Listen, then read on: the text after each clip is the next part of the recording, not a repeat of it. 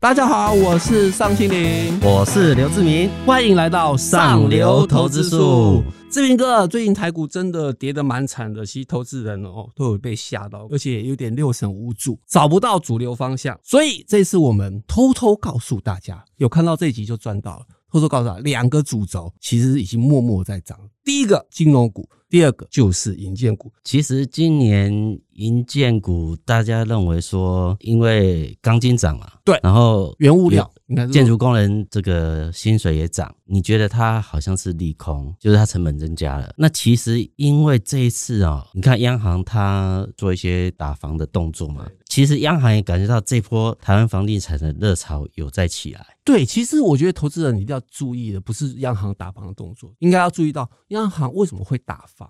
当然，就是代表房地产会涨，它才有这个动作。对，相当的热。那我讲一个简单的例子，因为我认识蛮多操盘人嘛。那他讲说，前一波，因为他认识很多代销的主管嘛。那以前他跟他买房子都可以拿到接近底价的好价格。那这次呢，就前两个月，他又要揪团去买房子，结果呢，那些代销的主管只能怎么办呢？只能帮他把排队的名次往前挪。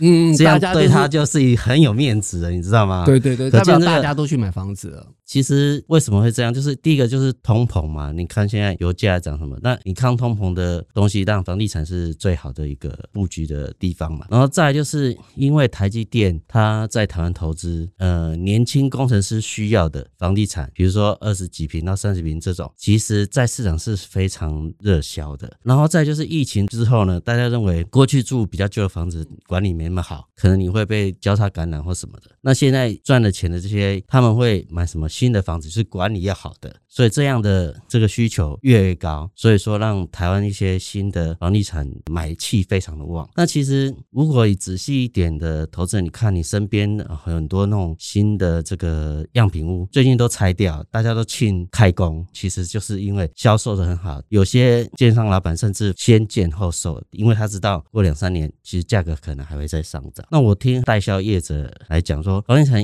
厂商是怎么做？只要他三十万卖得动，他就会卖三十五万。所以价格上升的趋势其实是很惊人的。那因为这波的这个新的工程师的迁徙的需求啊，未来房地产需要的量，还有新房屋需要量很大。所以说，拥有这些房地产的营建公司，其实股价相对比大盘要强势的多。所以我觉得这也是大家可以去布局的一个产业。对，然后我用地区来提醒投资朋友好了。过去以来，其实前二十年房地产其实集中在双北，就台北市跟新北市。房价非常的高，远远的已经拉开了其他县市。但是现在这一波是因为第一个就是刚才志明哥有提到是台积电的带动，就是它往南部去发展。投资朋友可以发现到，其实新竹就是一个最典型的例子，很多科技新贵都在新竹买房子，所以新竹的房子是很固定的。那现在这种现象已经延伸到中南部，所以。投资朋友应该要多注意的是中南部建商，其实应该是大型建商，因为他两年前有盖，就是有推预售物嘛，那最近完工了可以销售。这种大型的建商，像比如说像冠德啊。远雄啊，然后华固啊这类的这种全国性的建商，它其实都一直有大量的推案。那其实两年前推案，现在刚好今年下半年卖嘛，所以等于是贡献营收马上就进来，所以它第四季的营收入账就会高。再来就是一种是长期在中南部布局的这个建商，比如说像德昌啊，像高雄的永信建啊、金城这类公司，还有像台南有一家叫上药，他们其实就是当地经营很久的建。建商其实它在当地的土地的库存量相对会比这些大型建商要来得早，而且扎实，所以它慢慢盖的话，其实在大坡这一波，其实蛋黄区涨的没那么多，但是蛋白区反而涨的比较多。那终究还是一些台积电这类新的公呃，就是年轻的公司，它需要的自住的房子这类的形态的房子，其实销售的很好，然后价格也上扬。对，所以投资人记住，好好把握现在新一波的房价涨势潮。好的，那我们接下来我们再讨论说，除了银建股之外，金融股为什么这一次也特别的强？我觉得跟预期要升息的心理可能有一点关系。一般来讲，升息的前一年当然是金融股最好的时候嘛。那其实呃，像国外金的李长庚董事长他有讲哦，金融股因为受到那个 FRC 十七的这个会计制度的改变，大家会怕它配息会不好。但是他觉得说，今年底订单之后，以后每一家的那个保单呐，他，都会很注重他的品质，所以说对寿险相关的金融股其实是一个长多的一个方向，因为毕竟推的保单就不会削价竞争嘛，那它就会慢慢的会变好。然后再你看哦，其实你看香港过去金融最强的是香港，所以很多这个能跑的有钱人，其实他慢慢把资产移动，当然台湾也是他布局的一个地方嘛。那你像为什么台币还可以在外资卖台股卖了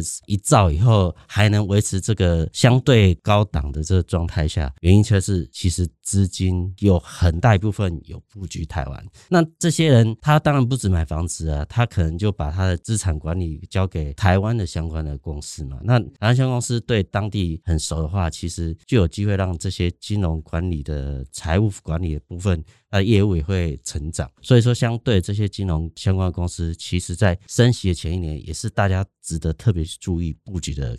公司，比如说像国泰金啊、富邦金啊这种寿险相关的，就跟刚刚李长庚董事长讲的那个部分，其实它是保单的品质会越来越好，它是一个长多的走势。我觉得最少在升息的前一年，其实对这种寿险公司其实都是好的。那再是消费端的，像我们现在发五倍券嘛，那五倍券你花了钱还是要透过金流去那个啊？你想想看，你现在五倍券大概是一千三百亿左右嘛，那你六个月就要把这个一千三百亿消。化掉，那你可见这金流在第四季来讲是非常活络的。对，刚才志明哥其实不管从寿险或是大型金控到消金，其实都有很详细的说明。我补充一个，就是国际现在比较流行的趋势，就是先消费后付款，所以带动其实欧美一些大型机构，比方说 PayPal 科技金融部分，或是 Visa、Master，从头到尾都没有跌过，就是一路创新高。疫情越严重，它涨得越凶。他们等于是是先消费后付款的。的那种受益股，